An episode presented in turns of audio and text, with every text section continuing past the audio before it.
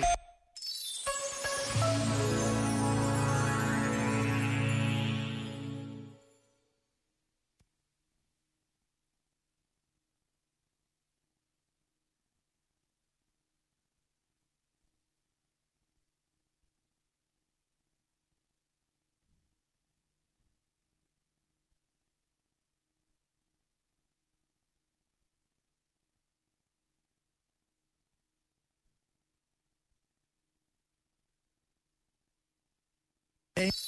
Este momento está disponível em podcast no site e na app.